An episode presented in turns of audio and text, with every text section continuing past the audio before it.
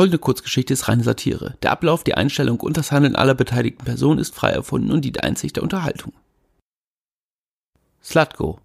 Gelesen von Etienne Gade. Es ist wie jeden Morgen. In seinem zerbeulten Opel Kadett, der die besten Tage kurz nach der Umbenennung Jugoslawiens hatte, fährt Slatko gegen Viertel vor sieben die B51 Richtung Köln. Es ist kalt geworden, so kurz vor Weihnachten. Und die Heizung ist heute besonders bockig. Seit einem Monat hat das Scheißding bereits Mühe, die Temperatur im Innenraum durchgehend in einem angenehmen Bereich zu halten. Die Dunkelheit wird von den strahlenden Neonlichtern der Tankstelle Kuttenheuler in Mesche nicht durchbrochen. Er ist früh dran und so setzt er den Blinker und hält wie immer, wenn er früh dran ist, auf einen schnellen Kaffee, ein Mettbrötchen und ein kurzes Pläuschchen mit Torben direkt vor der automatischen Schiebetür. Moje Slatko, der Tankstellenfachangestellte ist gut gelaunt. Und danach ließ ich die Uhr stellen. Niemals verirrte sich ein negatives Wort in Torbens Sprache. Moje, sagt Slatko. Obwohl er ja eigentlich gar kein gebürtiger Kölner ist. Es hatte sich mit der Zeit so eingeschlichen, und als er es bemerkte, waren schon so viele kölsche Ausdrücke in seinem Sprachgebrauch verankert, dass es müßig gewesen wäre, die alle wieder herauszuoperieren. Deutscher Schlager dröhnt durch die kratzigen Boxen an der Decke. Ohne darum zu bitten, wird ihm ein frischer Kaffee serviert. Fährst du über die Feiertage zur Familie? Bis zu diesem Moment hatte Slatko keinen Gedanken an Weihnachten verschwendet. Er machte sich dann nichts aus solchen Festen und Religion und so, und zur Familie nach Schwaben hatte er dieses Jahr keine Lust. Seine Schwester würde nur von ihrem Kind sprechen und er müsste wieder Gespräche über Maxikosi oder Frotte führen, obwohl er gar nicht genau wüsste, was Frotte oder Maxikosi überhaupt ist. Aber es ist ja so wichtig, und seine Mutter würde irgendwann anfangen zu weinen, weil die Arthrose nicht mehr aufzuhalten und sie dadurch ja nicht mehr so fit auf den Beinen wie früher ist. Und sein Vater würde dann wieder so viel trinken, und dann würde seine Mutter noch mehr weinen. Und irgendwann würde sein Vater schreien und dann ist das Kind wach und dann weint das auch. Und irgendwann weinen alle und das war ja nun überhaupt nicht zu ertragen, das ganze Geweine immer. Den Stress kann er sich einfach nicht mehr geben. Vielleicht würde er dieses Jahr einfach entspannt zu Hause Playstation spielen, das gesparte Spritgeld in ein neues Game investieren. Call of Duty. Damit machte man nichts falsch. Da wird immer richtig geil geballert. Ach, dieses Jahr wollen meine Freundin und ich es uns zu Hause gemütlich machen. Kommt man im Alltag ja auch nicht mehr dazu. Jenny war bereits im Frühjahr ausgezogen, hatte einfach all ihr Zeug gepackt und war ohne Vorwarnung von einem auf den anderen Tag spurlos verschwunden. Diese Lüge aufrechtzuerhalten, brachte Slatko schon in manch peinliche Situation. Aber es war ja nicht von Dauer. Torben nickt, während er die 2,80 Euro in die Kasse wirft. Ist kalt geworden. Mhm. Daran hatte Slatko heute bereits gedacht. Er beißt gierig ins Mettbrötchen, zieht die Bildzeitung näher an sich heran. Auf dem Cover abgebildet die finalen Kandidaten des diesjährigen Dschungelcamps. Wieder nicht dabei. Im Vorfeld schickte er sogar extra eine E-Mail an die Kollegen von RTL und erhielt tatsächlich eine durchaus vielversprechende Antwort. Auf der Warteliste sei er, man hätte ihn im Auge. Sie melden sich ganz, ganz gewiss. Zu gern würde er der Welt noch einmal zeigen, aus was für einem Holz er geschnitzt war. Er nippt am dampfenden To-Go-Becher. Durch den Kaffee kann man den Boden sehen. Zu viel Wasser oder zu wenig Pulver, aber Slatko beschwert sich nicht. Hast heute viel zu tun? dreht Torben die Schlagermusik leiser. Ich glaube, es wird ein ruhiger Tag. Das ist schön. Ja. Zwei weitere Bissen und das letzte Stück Mett surft auf einer Welle Kaffee die Speiseröhre herunter. Ich muss dann. Slatko klopft auf den Stehtisch, der bedrohlich zur Seite wankt. Der geknickte Bierdeckel, der für gewöhnlich unter einem der Beine klemmt, liegt trostlos auf den schmierigen Fliesen. Torben hebt die Hand. Bis heute Abend? Ja, bis heute Abend. Ich freue mich. Ja. Er fährt über die A4 bis nach Ossendorf. Noch eine schnelle Zigarette.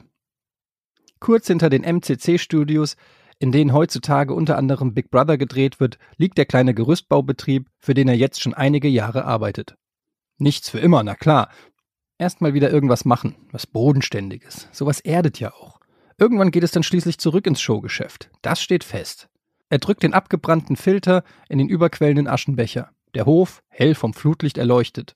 Slatko, da bist du ja endlich. Was gehst du nicht an dein Handy? Ich hab gerade kein Handy. Guthaben ist alle. Immer noch? Sein Chef Herbert schiebt ihn an der Schulter zum bereits knatternden Sprinter. Ihr müsst gleich los. Wir haben einen dringenden Auftrag in Seeberg. Sein Kollege Mehmet sitzt am Steuer. Die spindeldürren Beine vibrieren vom laufenden Motor. Eigentlich wollte Slatko wie jeden Tag noch schnell aufs Klo, nun allerdings drängt ihn Herbert hektisch auf den Beifahrersitz. Die Gerüste hat Achim dabei. Die sind schon vor einer halben Stunde los. Schnell, schnell!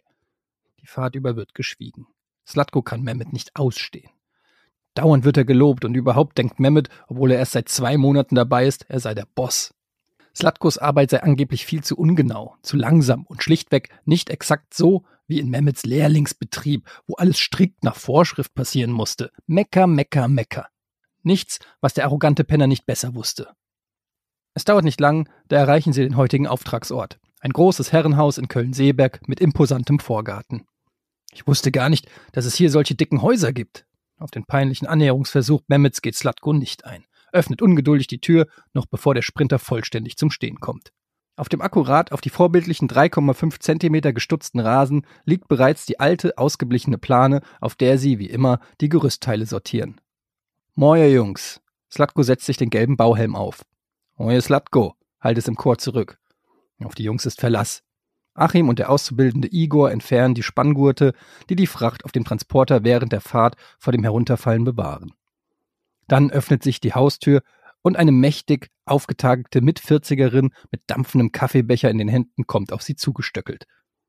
Ich bin die Marion, hallo! Ihre schneeweißen Zähne blitzen auf. Moje. Slatko schaut kurz auf, während er den schweren Werkzeugkasten von der Ladefläche des Sprinters hebt. Achim, der zusammen mit Herbert die Firma leitet, zieht seinen Arbeitshandschuh von den Fingern und reicht ihr die Hand. Guten Tag, junge Frau. Wir bauen schon mal das Gerüst auf. Die Fassadenjungs kommen dann am frühen Nachmittag. Sein grauer Schnurrbart, der mehr Nasen als Barthaare aufweist, wackelt bei jeder Silbe auf und ab. Das fällt Slatko an diesem Morgen zum ersten Mal auf, kann den Blick kaum abwenden. Hervorragend. Wenn ihr noch einen Kaffee wollt, sagt mir einfach Bescheid. Zigaretten bitte da in den Kristallaschenbecher. Slatko will gerade die Hand heben, um einen Kaffee zu ordern, da winkt Achim ab. Wir machen erstmal unsere Arbeit. So ein Gerüst baut sich ja nicht von alleine auf. Marion lacht affektiert, und als sie wieder im Haus verschwindet, glaubt Slatko, den schweren Moschusduft ihres Parfüms trotz Distanz in seiner Nase kitzeln zu spüren. Den Vormittag über bauen sie in Zweierteams das Gerüst auf, bis zum zweiten Stock. Da Achim sich wie gewöhnlich um den Auszubildenden kümmert, bleibt Slatko wieder nur Mehmet, der, wie es Mehmets Art ist, an wirklich jedem Handgriff etwas auszusetzen hat. Irgendwann haut er ihm auf sein dummes Maul, ganz bestimmt, heimlich, wenn niemand hinsieht. So, keucht Achim, als er die letzte Öse festgezogen hat. Nach dem Mittagessen machen wir noch den Wetterschutz dran. Und dann war's das. Weißer Atem strömt aus seinem Mund, als er auf die Uhr schaut. Bis 14.30 Uhr sind wir fertig. Mit dem Ärmel wischt er sich die Schweißperlen von der Stirn. 14.30 Uhr? Das ist gut, ja, bestätigt er sich noch einmal selbst.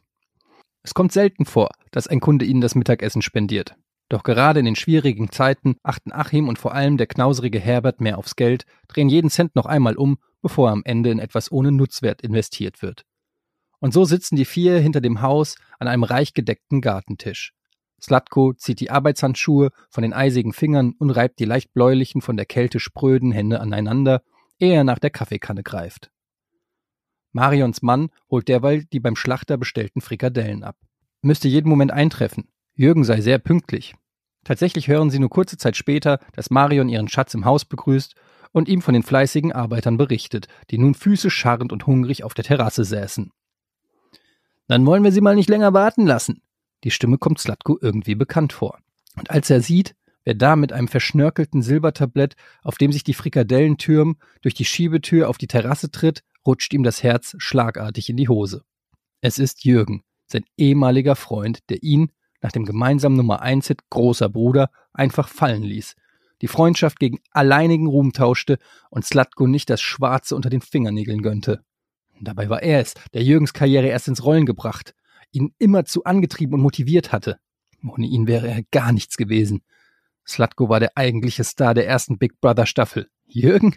Sein blasser Sidekick. Und jetzt kommt dieser solariumsgebräunte Wichser mit seinem türkisfarbenen Camp David Poloshop freudenstrahlend mit schrumpeligen Fleischklößen auf ihn zu. Slatko weiß ich nicht zu helfen. Statt eines coolen Spruchs oder überhaupt irgendetwas zu sagen, senkt er seinen Blick, schirmt das Gesicht mit der linken Hand ab. Unerkannt bleiben jetzt, um jeden Preis. Er will die anderen ja auch nicht mit in seine Vergangenheit ziehen. Oft genug kommt es vor, dass Slatko auf die Zeit im Fernsehcontainer angesprochen wird. Alle wollen dann Autogramme, einen kurzen Talk und vor allem Selfies. Selfies, Selfies, Selfies. Klick, klick, klick. Immer zu. Er kann sich gar nicht davor retten. Dann lasst es euch mal schmecken. Die habt ihr euch verdient. Meine Frau bringt gleich noch den Kartoffelsalat. Durch seine Finger blinzelnd sieht er, wie Jürgen Mehmet die Frikadellen reicht. Der bedankt sich überschwänglich, das wundert Slatko gar nicht. Wenn sich jemand von ein paar billigen Fleischbällchen beeindrucken lässt, dann ja wohl Mehmet. Unwissender Idiot. Als die Luft wieder rein ist, legt Slatko vorsichtig die Hand auf den Tisch, den Blick starr auf die Tür gerichtet, aus der sein Erzfeind jeden Augenblick wieder zu kommen droht. Und nun? Einfach abhauen? Im Nachhinein könnte er sein plötzliches Verschwinden mit Magenproblemen oder eines innerfamiliären Todesfalls erklären. Kein Problem. Slatko! Er könnte den verweichlichten Jürgen natürlich auch einfach verprügeln, müsste sich dann allerdings wieder einen neuen Job suchen. Und noch eine Bewährungsstrafe? Überhaupt plant er ja gerade zusammen mit seinem Cousin Damir am großen Comeback. Zwei Songs haben sie bereits geschrieben. Da wäre schlechte Presse tödlich. Sie könnten das Projekt gleich wieder einstampfen. Slatko! Damir sei für sein junges Alter ein herausragender Gitarrenspieler. Der neue Carlos Santana Mazedoniens, wurde er einmal von seiner Mutter genannt. Slatko sah das genauso. Ein wahrhaftiger Virtuose sei Damir.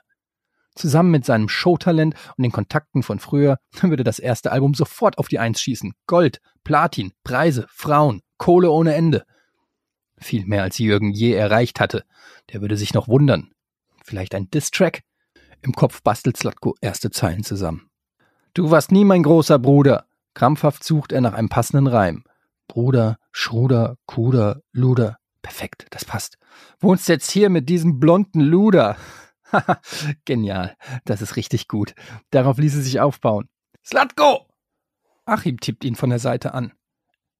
In dem Moment kommt das blonde Luder mit der Schüssel Kartoffelsalat. Erst jetzt bemerkt Slatko, dass sein Vorgesetzter mit der schrundigen Hand vor seinem Gesicht fuchtelt. Was ist? Willst du keine Frikadelle? Er schüttelt den Kopf. Niemals wäre er auf Jürgens Almosen angewiesen. Das fehlte ja noch. Kein Hunger, winkt er ab. Die Gedanken schweifen zurück zum Song. Wie könnte er weitergehen? Gleich nach der Arbeit würde er zu Damir fahren. Der wäre begeistert. Vom Gewinn kauft er dann nämlich das Haus hier nebenan und dann wird sich erstmal richtig daneben benommen. Er schaut rüber zum Gartenzaun. Direkt dahinter ließe sich die übergroße Soundanlage platzieren, wo die Bässe des Balkan-Elektros den lieben langen Tag in unsäglicher Lautstärke durch die Nachbarschaft pumpten. Ein stinkender Komposthaufen würde das Projekt abrunden. Wäre doch gelacht. Die werden hier schön aus der Nachbarschaft geekelt. Slatko, man raucht doch nicht, wenn die anderen noch essen. Gedankenverloren muss er sich eine Zigarette angezündet haben. Marion, die gerade wieder in der Küche verschwinden will, schreckt auf, dreht sich zu den essenden Arbeitern. Slatko? Das ist ja witzig. Mein Mann hatte mal einen. Sie stockt. Und Slatko versucht sein Gesicht gerade noch hinter dem hochgezogenen Pullover zu verstecken. Zu spät. Marion reißt die Augen auf. Das gibt es ja nicht. Du bist es. Am liebsten würde er in diesem Moment zu Staub zerfallen. Scheiße, scheiße, scheiße. Ja, also ich möchte nicht. Slatko stemmt sich gegen seinen Chef, versucht ihn mit aller Kraft von der Bank zu drücken. Lass mich mal raus. Obwohl er relativ schmal gebaut ist, bewegt sich Achim keinen Zentimeter. Jetzt zier dich nicht so. Dann legt der Slatko den Arm kumpelmäßig um die Schulter und wendet sich zu Marion. Sie haben recht, das ist der Slatko. Ich hab das ja früher selbst nicht geguckt, aber er war der Star von Big Brother. Das müssen Sie sich mal vorstellen, dass man so eine ehemalige Berühmtheit im Betrieb hat. Wollen Sie ein Foto machen? Aber dann kostet das Gerüst aber 10% mehr. Sein breites Lachen gibt den Blick auf halb zerkaute Frikadellenreste zwischen den Zähnen frei. Marion steht mit offenem Mund in der Tür, die Augen weiter auf ihre Entdeckung gerichtet, ruft aufgeregt. Jürgen! Komm doch mal bitte! Slatko wird von einer Panikwelle überrollt. Unter gar keinen Umständen möchte er auf seinen ehemaligen Partner treffen. Und wenn, dann noch nicht so, als einfacher Gerüstbauer. Wieso hatte er Trottel sich vorher nicht informiert, wohin es heute gehen würde? Nie im Leben wäre er unter diesen Umständen zur Arbeit erschienen. Nun versucht er es auf der anderen Seite der Bank, schubst Igor mit beiden Händen so kräftig, dass der fast von der Bank plumpst. Lass mich bitte raus, ich möchte sofort gehen, mir ist schlecht. Zu spät. Was ist denn, Schatz? Freudig schiebt Jürgen die Perlenkette zur Seite und tritt heraus. Seine Frau deutet mit dunkelrotem, viel zu spitz zulaufendem Fingernagel auf Slatko. Guck mal, wer da sitzt! Zuerst erkennt er ihn nicht, will schon fast mit den Schultern zucken und weiter die karierten Hemden für den nächsten Auftritt dämpfen. Doch als er seinen Blick nochmal schärft und Achim Slatko die Hand aus dem Gesicht wischt, fällt seine Kinnlade so weit herunter, dass man für einen Moment bis in den Rachen sehen kann. Seine hageren Finger wandern zu den nun zitternden Lippen, verdecken den Mund und obwohl er das Wort vor Erstaunen nur nuschelt, leise haucht, ist es doch für alle verständlich. Slatko. Marion verteilt ein paar Jürgen-CDs an die Jungs, während Achim die Hand des Mallorca-Stars gar nicht mehr loslassen will, sich in Endlosschleife dafür entschuldigt, ihn nicht gleich erkannt zu haben. Wissen Sie, ich achte dann nur auf die Arbeit. Ich kenne Sie natürlich aus dem Fernsehen. Wir können ja nachher noch ein Foto machen. Ich mache da noch einen guten Rabatt aufs Gerüst. Wahnsinn, Freunde. Toll, toll, toll. Er hört nicht auf, dem Ballermann-Star Honig ums Maul zu schmieren. Slatko findet das peinlich, wie sich sein Chef aufführt, als wäre Jürgen einer der Big Player im Showbiz.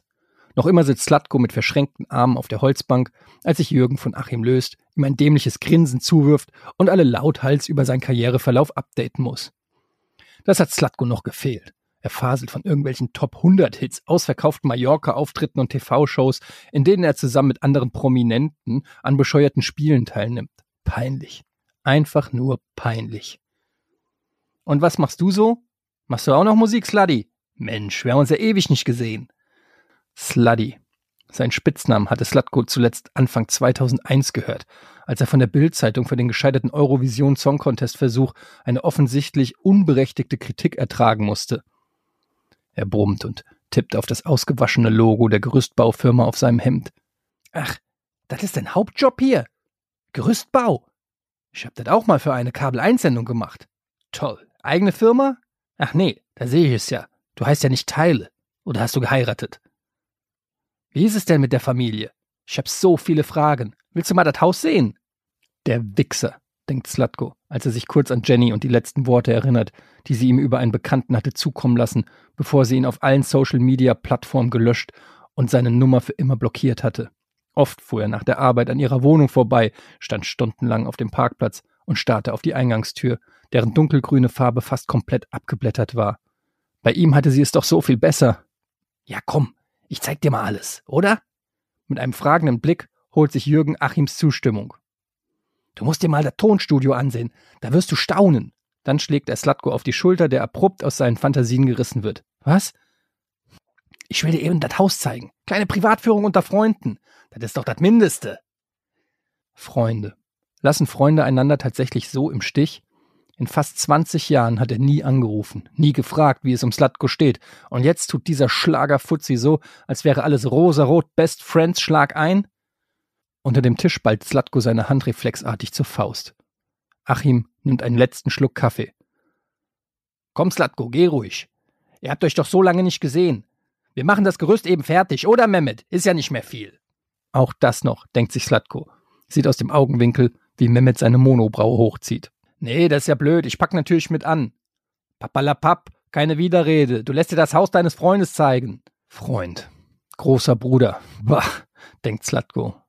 Wo war denn sein Freund, als er am Boden war? Auf Mallorca hat er sich besoffen und von den gemeinsamen Fans feiern lassen. All seine Anrufe hatte er ignoriert, bevor unter der Nummer schließlich niemand mehr erreichbar war. Jetzt geh doch mit ihm. Das ist doch nett gemeint. Wir machen das hier schon wischt sich Achim noch einmal mit der Serviette über den Mund, bevor er Slatko wie ein kleines, bockiges Kind unter die Achseln greift und von der Bank hochzuheben versucht, sodass sich die breiten Oberschenkel gegen die Tischkante pressen, sie teilweise umschließen. Jürgen lacht. Du hast auch ein bisschen zugelegt, oder? Steht dir aber. Slatko versucht krampfhaft freundlich zu gucken, als er sich zwischen Bank und Tisch durchquetscht. Es folgt eine zaghafte Umarmung. Zum ersten Mal seit fast 20 Jahren berührt er wieder diesen Mann riecht das immer noch gleiche Parfüm, das er über die Jahre zu hassen gelernt hat, fast paranoid wurde, wenn er ähnliches auf der Straße hat riechen müssen. Widerwillig lässt Slatko sich durch das Haus führen, schlurft durch die große Küche, in der es nach einer Mischung aus Zitronenkuchen und frisch gewischtem Boden duftet. Die protzigen Arbeitsflächen aus Marmor glänzen und Slatko überlegt, wie das möglich ist. Keine Fettflecken, nirgends. Er müsste auch mal wieder putzen. Die Hausarbeit kommt etwas zu kurz, jetzt, wo Jenny gerade weg ist. Durch die barocken Flügeltüren führt ihn Jürgen rüber in das helle Wohnzimmer. Stuckverzierte Decken und Fenster, die bis auf den Boden reichen. Apropos Boden. Birnbaumparkett. Sowas hat Slatko auch mal verlegen müssen, kennt sich aus. In seinem alten Job, bevor er da unberechtigterweise rausflog. Er blickt auf den von Trauerweiden umgebenen See. Über die letzten Tage haben sich kleine Eisschollen gebildet, Mehrere aneinander gekuschelte Enten hocken auf der größten, wärmen sich gegenseitig. Slatko wird fast schlecht. Bevor er sich von der Idylle womöglich noch übergeben muss, wird er von der nächsten Attraktion in den Bann gezogen. Ein riesiger 4K-Fernseher. Krass. Manchmal schlendert er stundenlang durch Saturn und studiert die neueste Technik. Der hier kostet bestimmt 5000 Euro. Das war ein Geschenk von RTL. Wir gucken aber nicht so viel fern. Vielleicht mal eine DVD, registriert Jürgen, dass Slatko ein Auge für sowas hat. So ein Arschloch. Er müsste ewig dafür sparen und der Penner weiß das gestochen scharfe Bild gar nicht zu schätzen. DVDs, so ein Quatsch. Die Wände sind mit Fotos in prunkvollen Fassungen von Jürgen und seiner Familie zugekleistert, darunter ein überdimensionaler digitaler Bilderrahmen, der in diesem Moment Jürgen und Marion vor einem Wolkenkratzer zeigt, braun gebrannt, weiße Poloshirts, Partnerlook. Bei den übrigen Personen auf den Fotos handelt es sich womöglich um verblödete Promis, die sie bei irgendwelchen ach so wichtigen Events getroffen hatten. Nur ein schnelles, belangloses Foto für die Galerie, Beweismaterial statt Erinnerung. Slatko ist ja nicht blöd. Er kann sich schon vorstellen, wie angegeilt Jürgen beiläufig nach einem Selfie fragt, als gehöre er dazu. Nur Angeberei war das. Das hier ist mein Flügel. Da komponieren aber meist Marion und meine Tochter Nadine. Slatko hört längst nicht mehr richtig zu. Sein Schädel brummt von dieser ganzen Protzscheiße. Während er froh ist, dass der Kotzfleck in seinem Flur vom Teppichboden nach stundenlangen Schrubben mit dem überteuerten Oxy-Action einigermaßen entfernt ist, hat dieser Nichtsnutz ein weißes Klavier im Wohnzimmer stehen. Kein Katzenkot, kein Staub. Aber der wird schon noch Augen machen. Der wird auch noch von seinem hohen Pferd fallen, oder wie man es sagt. Wie war das jetzt? Hast du Kinder? Was? Ob du auch Kinder hast? Slatko schüttelt den Kopf. Nee, keine Zeit für sowas. Ewig hatten Jenny und er es versucht, war dann wohl auch der Hauptauslöser für ihre Trennung. Seine Aggressivität beim Saufen und das stundenlange Zocken auf der Konsole hatte er schließlich seit ein paar Wochen im Griff. Hatte er ihr auch schon längst geschrieben, aber noch keine Antwort bekommen, trotz blauer Häkchen. Vielleicht ein technischer Fehler. Sowas kommt ja öfter vor. Jürgens Telefon klingelt. Ein Schlagersong. Wahrscheinlich von ihm selbst. Moment eben, da muss ich kurz rangehen. Aber kennst du ja von früher. Natürlich ist Slatko dankbar für die kurze Auszeit. Durchatmen. Gedanken neu sortieren. Durchs Fenster erkennt er Mehmet, Achim und Igor, die schnaufend und fröstelnd mit Kabelbindern den Windschutz am Gerüst fixieren. Na, wenigstens ist es warm hier drin. Er hält das jetzt einfach aus, nimmt einen tiefen Atemzug und spürt, wie sich die Daueranspannung ein wenig löst und die Pulsader am Hals langsam abschwillt. Wenn auch nur für einen kurzen Moment. Als Jürgen ihm freudig entgegenkommt, krampfen sich die Muskeln unmittelbar wieder zusammen. Er kann da gar nichts machen. Das war jemand von RTL, ich muss wohl im Januar eine Sendung über das Dschungelcamp moderieren. Hier in Köln. Da die jetzt auch Big Brother aufzeichnen. Toll, oder? Mhm, erwidert Slatko. Und weil er sonst weiter nichts sagt, deutet Jürgen die Treppe hoch. Oben ist das Beste. Komm. Ist das nicht geil? Sie stehen vor einem gigantischen Mischpult bestehend aus unzähligen Reglern und Displays. Damir hat zu Hause auch eins. Zwar viel kleiner, erfüllt aber genauso seinen Zweck. Man braucht überhaupt nicht tausende Knöpfe. Alles Protzerei. Die wirklich talentierten Musiker kriegen das auch ohne die ganze Technik hin. Aber davon hat Jürgen natürlich keine Ahnung. Willst du mal was einsingen? Geh mal da in die Kabine. Nee, danke. Keine Widerrede.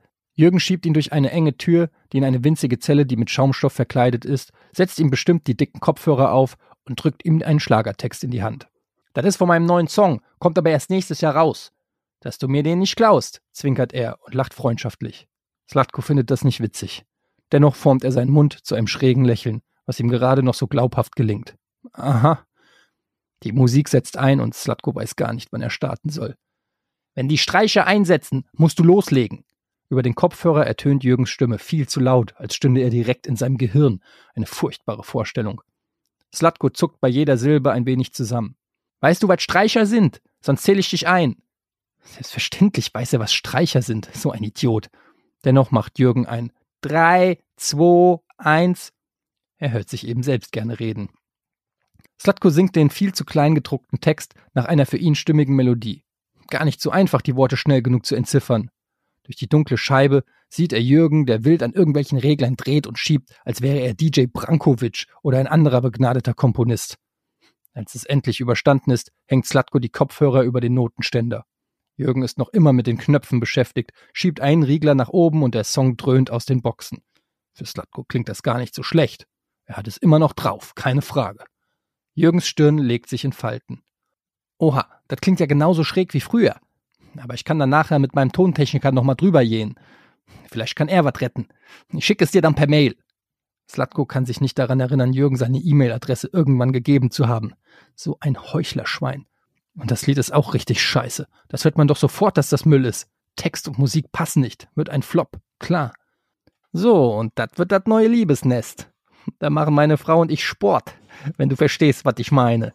Zwinkert Jürgen ihm schon wieder verschwörerisch zu und Slatkos Blick fällt auf das überdimensional wirkende Boxspringbett, das sich unter der Malerfolie abzeichnet. Dann denkt er an Jenny, wie er Playstation spielte, während sie die Instagram-Stories der It-Girls kommentierte. Ach Mann, war das romantisch. Steif steht er in der Tür und betrachtet die wehende Plane vor dem Loch in der Wand.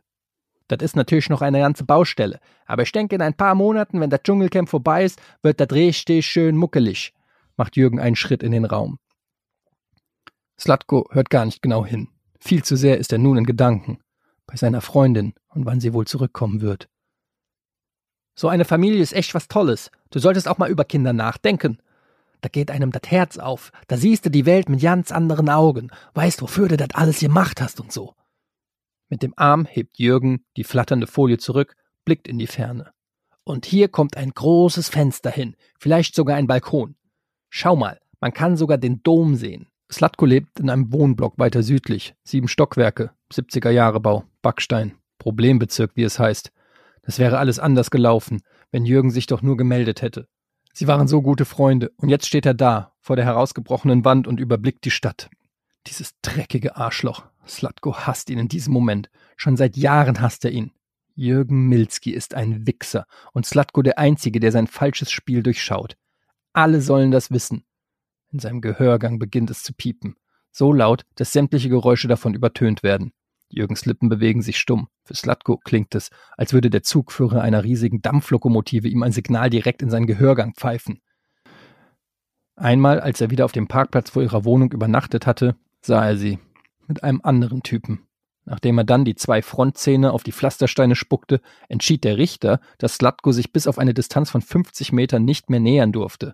Dabei war das ja Zufall, dass er sie da in dem Moment gesehen hat, mit dem anderen Typen auf der Straße kann man ja oft gar nicht verhindern, dass man sich hier und da begegnet, gerade wenn man in einem Viertel wohnt. Deswegen umzuziehen wäre ja wohl Quatsch. Hatte er dem Richter auch genau so gesagt.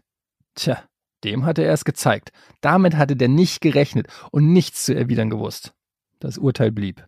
Aber sie würde ja auch zu ihm zurückkommen. Bald schon. Und dann wäre das mit dem Annähern, glaubt er, auch kein Problem mehr, wenn sich niemand darüber beschwerte. Slatkos Hände vibrieren, als er einen Schritt nach vorn macht, sich seinem ehemaligen Kollegen nähert. Wie sich ihre Leben innerhalb weniger Jahre so unterschiedlich entwickelt hatten. Slatko war der Star, der eigentliche Held der Nation. Von ihm stammten die kultigen Sprüche, die ersten Musikauftritte. Er war es, der auf Jürgens Auszug wartete, alles für ihn getan hätte, ihn liebte. Shakespeare oder Goethe, das war er zu 100 Prozent. Kein Jürgen, nie war es Jürgen.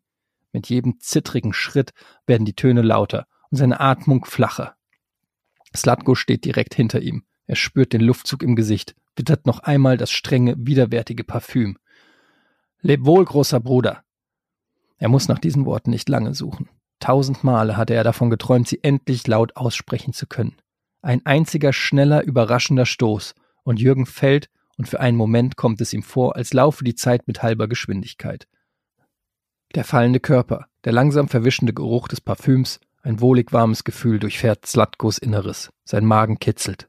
Verdammt, es fühlt sich so gut an, befreiend, gerecht. Und seine Atmung wird ruhiger. Seine kribbelnden, geballten Fäuste öffnen sich langsam und er schließt die Augen, genießt den Augenblick, als die Endorphine seinen Körper durchströmen. Er lächelt und der piepende Ton wird zu einer Stille, wie er sie noch nie gespürt hat. Jürgen schlug auf dem Gartenzaun auf. Die dicken Holzpfeiler durchbohrten seinen Brustkorb, das Hemd. Blut tropft auf die angrenzende Rasenfläche. Er war sofort tot. Die Panik in sein Gesicht gebrannt. Für immer. Die Plane raschelt, und in der Ferne steigen ein paar schnatternde Enten in den Himmel, in dem aus einem Wolkenloch die Sonne sticht. Er wusste nicht genau, wie lange sein Handy schon in der Hosentasche vibriert, wann er es schließlich wahrnahm und auf den Hörer drückt. Die sanfte Stimme der Frau spielt wie Musik in seinem Gehör, dass er sich kaum auf den Inhalt konzentrieren kann. Äh, was haben Sie gesagt? Ja, es stimmt. Sie sind wirklich dabei. Na, wo dabei? Na, bei Promi Big Brother. Sie hat uns doch eine E-Mail geschickt. Das ganze Team ist begeistert von der Idee. Das wird eine tolle Show. Ach so, sagt Slatko und schaut noch einmal den Abgrund und auf Jürgen herunter. Ja, cool. Ich freue mich. Okay, das war die Kurzgeschichte Slatko ähm, von Gunnar Krupp, gelesen von Etienne Gade und ähm, als äh, ja, Zuschauer der ersten Staffel Big Brother kann ich auf jeden Fall ähm, alles nachvollziehen, was in dieser Geschichte passiert. Es wirkt fast schon so, als ob Gunnar einen investigativen Einblick in die das Leben seit Big Brother von Slatko hätte. Ähm, es ist ja wirklich so, dass er äh, völlig aus der, von, von einem Überhype sozusagen aus der Öffentlichkeit verschwunden ist, während Jürgen dann mit, weiß ich gar nicht, neuen Live und Co. Äh, noch immer einigermaßen von sich reden machen hat. Ähm, und ähm, also auf jeden Fall noch im, im Auge der Öffentlichkeit stattfand. Ja, ist echt auch ein bisschen bitter zu lesen. So dieser Fall of Grace ist schon krass. Sicherlich äh, auch ein bisschen zynisch, Gunnar. Ne? Das ist ja auch schon ein bisschen gemein, so jemanden äh, dann nochmal so zu piesacken. Auf der anderen Seite, glaube ich, könnte diese Geschichte näher dran an der Realität sein, als, ähm, als man vielleicht denkt. Das macht es eben auch vielleicht so schmerzhaft. Aber es war auf jeden Fall wie immer gut geschrieben und ähm, mir hat es Spaß gemacht, das einzulesen. Und ich hoffe, Slatko geht's gut und Jürgen natürlich auch. Jürgen, der war mal bei Giga. Da habe ich ein Foto mit ihm gemacht. Das war noch relativ am Anfang der Anfangszeit, irgendwie 2001 oder so. Da war es gerade auf dem Höhepunkt seiner Karriere. Die hatten gerade ihren Song gemacht, Großer Bruder. Du bist ein großer Bruder, ein Freund fürs Leben. Und er hatte seine Biografie gerade geschrieben. Ich sag's, hieß die. Basierte so ein bisschen auf, also nicht basierte, aber war so ein bisschen inspiriert von der Dieter Bohlen ähm, Biografie, die damals rauskam. Und ähm, habe ich auch sogar noch irgendwann eine signierte Ausgabe von Jürgen gekriegt. So viel dazu, ey. Ja, ich hoffe, euch hat Spaß gemacht, das zu hören. Danke, Gunnar, dass ich das mitmachen durfte. Gerne wieder. Guter Kunde, Top Ebayer. Tschüss.